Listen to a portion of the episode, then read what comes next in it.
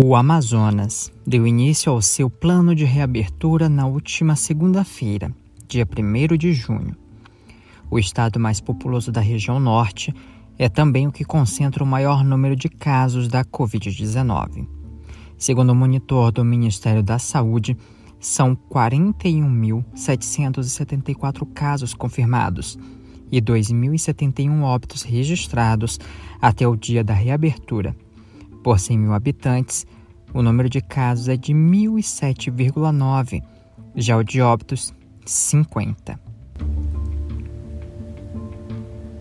O estado não foi o único a reabrir na última segunda-feira. São Paulo também começou a abrir as portas. No estado considerado o epicentro da pandemia no Brasil, os números são ainda mais preocupantes são 111.296 casos e 7.667 óbitos registrados. Na incidência por 100 mil habitantes, são 242,4 casos e 16,7 óbitos.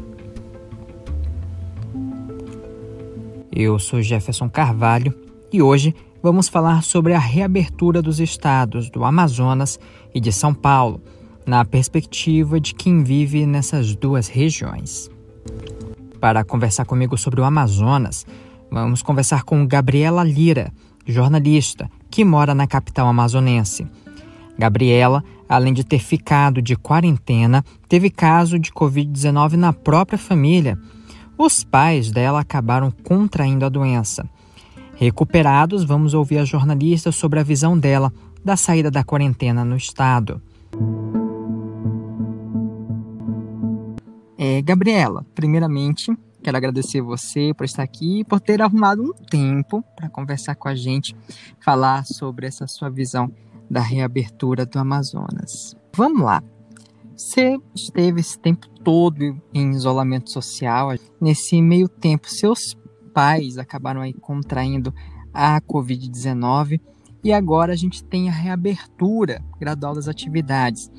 E nos primeiros dias a gente teve diversos relatos de bastante movimentação nas ruas da capital, principalmente. Como é que você está enxergando esse momento da reabertura? É, muito obrigada pelo convite, é um prazer estar aqui falando um pouco sobre esse assunto. É, então, eu estou em isolamento social desde o início, desde o iníciozinho, o primeiro caso, eu estou em casa. Já faz três meses ou um pouquinho mais, e na verdade eu já estava trancada em casa um, um pouco antes, quando começaram a surgir os, os, as suspeitas, os casos no Brasil, né? Eu já estava em casa pelo fato de eu ser do grupo de risco, eu sempre me preocupei muito. Isso, então, um pouco e... antes ali do carnaval, você já estava preocupado. Isso, carnaval eu não curti. Né? Isso, eu nem curti o carnaval. Eu fiquei assim bem resguardada é, e tava me cuidando, priorizando minha saúde. E eu sempre tive essa consciência assim, né, do, do coletivo, sabendo que se é uma coisa grave, é uma pandemia, né, o mundo tá sofrendo com isso, com uma doença que é nova, ninguém sabe de onde vem, por que, que ela está sendo, é, por que, que ela age dessa forma, né? Tão agressiva para alguns, já em outros nem tão agressiva assim, e a cura não existe, é tudo muito novo. Então isso me apavora demais. E pelo fato de, de eu ter um risco de saúde, é, me traz mais consciência ainda. Infelizmente, muitas pessoas não não tem essa, essa visão, né? não tem essa consciência. Eu vejo assim até questão de empatia, né? Que é uma palavra que para mim é muito importante significativa nesse nesse processo, né, dessa pandemia, nesse período que a gente está vivendo. E aí, mesmo eu estando três meses em casa, eu tive esses casos próximos que foi dos meus pais, né? A minha mãe é, tinha que continuar saindo de casa pelo trabalho dela mas sempre seguindo todas as orientações, todos os cuidados. E o meu pai continuou saindo uma rotina sem respeitar a quarentena, sem querer entender como a doença funcionava e por teimosia ele acabou ficando doente e ele que chegou a contaminar a minha mãe. E quando eles estavam tendo essa rotina, né, mesmo eles já tendo essa rotina, eu acabava me isolando mais dele, deles, porque mesmo morando na mesma casa, né? Sempre tomava esse cuidado quando na chegada deles da rua, eles se higienizando, eu higienizando tudo onde eles pegavam, porque eu sabia que eles poderiam trazer um risco de, da rua. E aí eu, mesmo estando na mesma casa, eu mantinha uma certa distância e uns cuidados a mais. E acabou que os dois pegaram a doença. Eu não peguei, graças a Deus, até então, né? E continuo me cuidando para não pegar. E me mantive segura, assim, entre aspas. Eu tive que cuidar deles, né? Então, tava tomando todos os cuidados do mundo e ainda assim cuidando deles para eles ficarem 100%. E como foi um baque. Sim, sim, pode continuar. É, foi um baque assim muito grande porque como é tudo muito novo, a gente não sabe como é que esse vírus pode reagir, né, no nosso organismo. E as duas pessoas que eu mais amo no mundo estavam doentes, né, e dependiam dos meus cuidados. Então, se o vírus poderia se manifestar muito mais forte em um e em outro não, que foi o caso, o meu pai ele começou sentindo muito mais os sintomas muito fortes e depois ele ficou muito bem. E já minha mãe foi o contrário, ela começou bem e terminou foi ficando um pouco pior.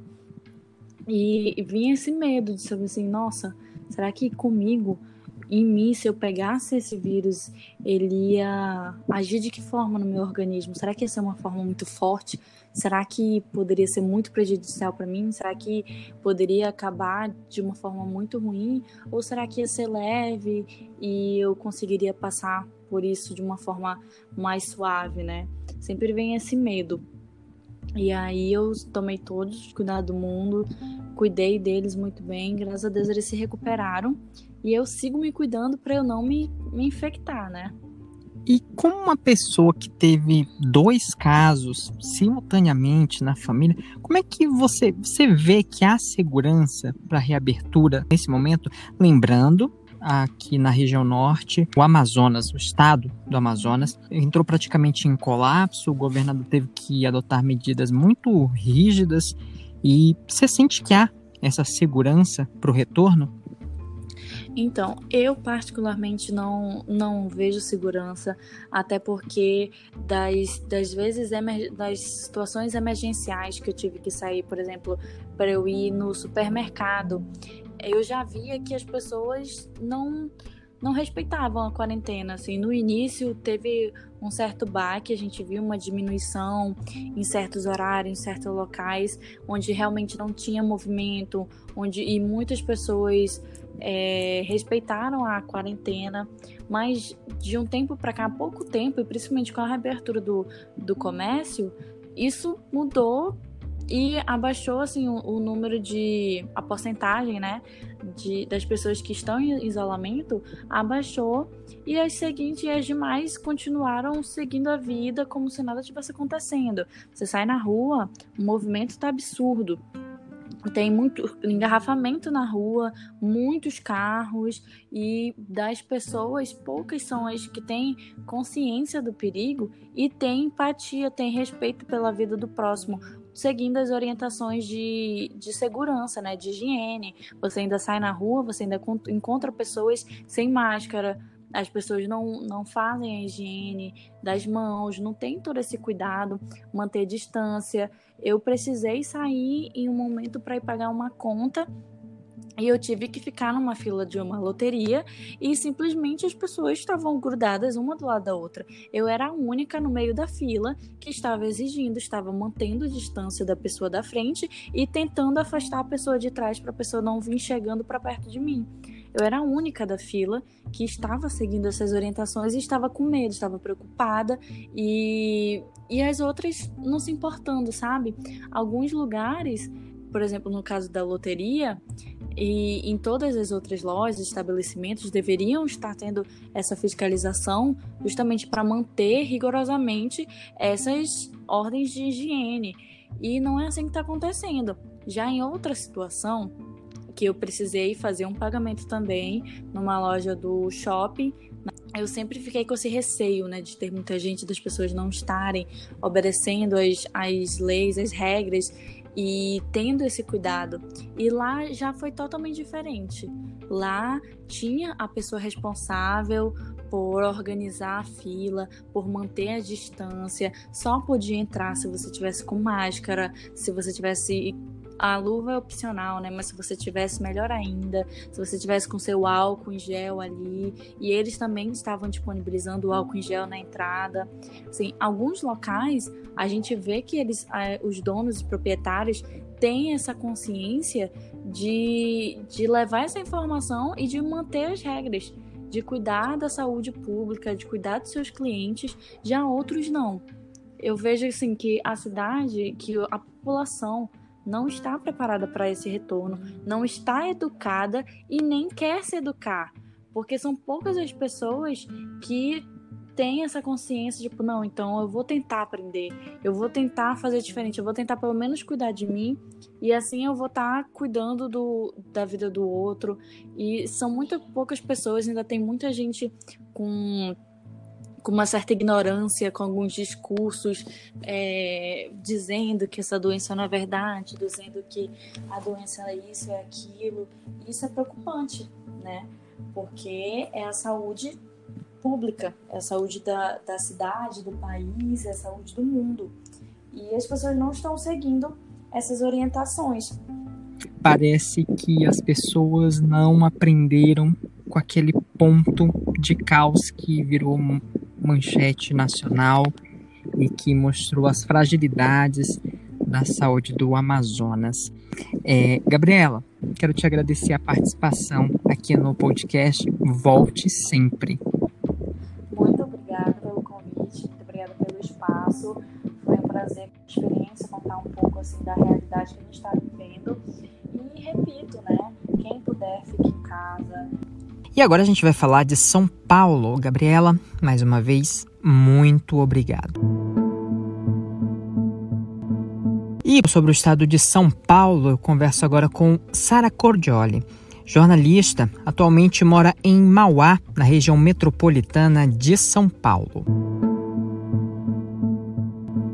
É, Sara, a gente já conversou, já tinha conversado antes, e a gente falou sobre uma questão que aqui para a gente abordar parece primordial, que é o respeito ao isolamento social. É, no seu ponto de vista, a, a população de São Paulo tem respeitado esse isolamento? Não. Por que bem, não? Bem curta e grossa, não. Assim, eu não posso generalizar, né? Tenho muitos amigos, muitos conhecidos que estão respeitando completamente o isolamento, sem sair de casa há quase três meses. Mas, principalmente aqui no meu bairro, as pessoas estão agindo como se nada tivesse acontecendo. É, você, eu, a gente já, como eu já disse, a gente já conversou sobre isso, você já até falou sobre isso nas suas redes sociais. É, como é que se dá esse desrespeito ao isolamento? Bom, estão saindo na rua, é, andando, por exemplo, assim, aqui perto, por exemplo, tem, tem bastante comércio, assim, de padaria, é, loja de tecido. E as, as lojas estão abertas, funcionando com bastante movimentação. Agora, né, começaram a respeitar, tem limite de pessoas para entrar.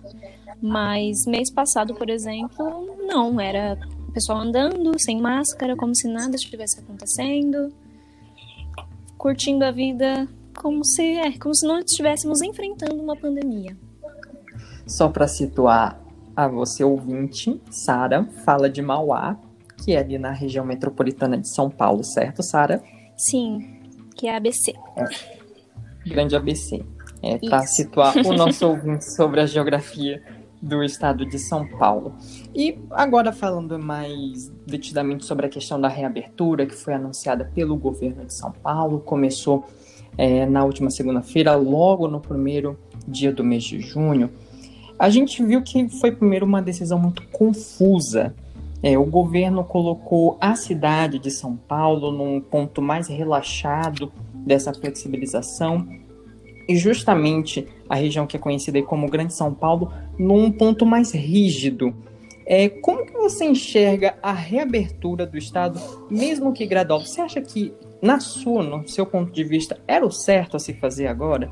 Levando em conta que as pessoas já não estavam respeitando muito esse isolamento social desde antes. Uhum. Olha, eu enxergo isso como um ato de desespero. É, como a pandemia ela não foi levada a sério, né? Desde fevereiro, não foram feitas é, o que não foi, não foi feito o que precisava, não, não foram tomadas corretamente. Agora a gente se encontra numa situação em que aqui em São Paulo tem famílias passando fome, famílias que vivem do comércio, que não têm o que comer em casa porque o comércio está parado. Então, olhando por esse ponto de vista, é necessário que o governo tome uma providência, mas é, a reabertura só vai aumentar mais o número de casos que aqui em São Paulo cresce a cada dia.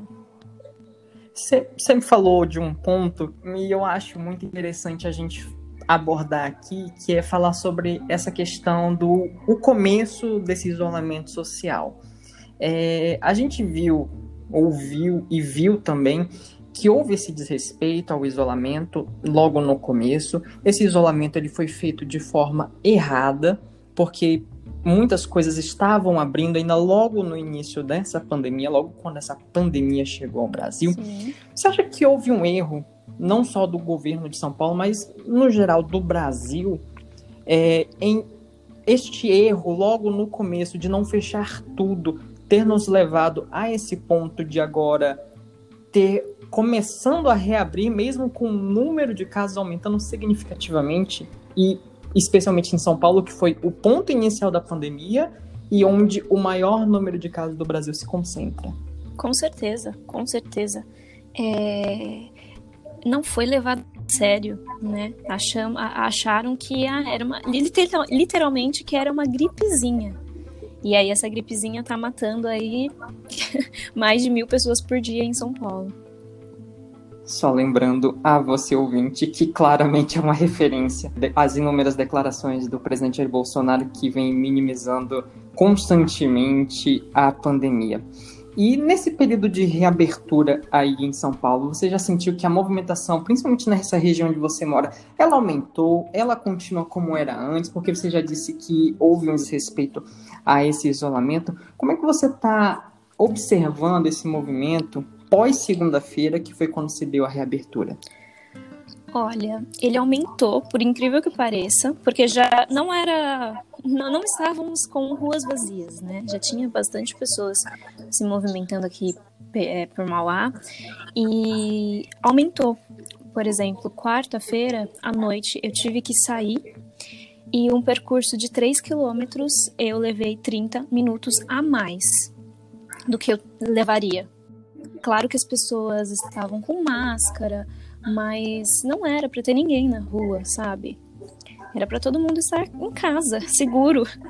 E muitas vezes ir à rua sem um mínimo de necessidade. Sim. É uma coisa que fica bem destacada. Sara, quero agradecer a sua participação aqui no podcast. Muito obrigado. Obrigada a você. E quero agradecer a você que ouviu o podcast até o momento. Eu sou Jefferson Carvalho Potter e para conversar comigo, você pode enviar um e-mail para podcastdopotter@gmail.com. Obrigado e até a próxima.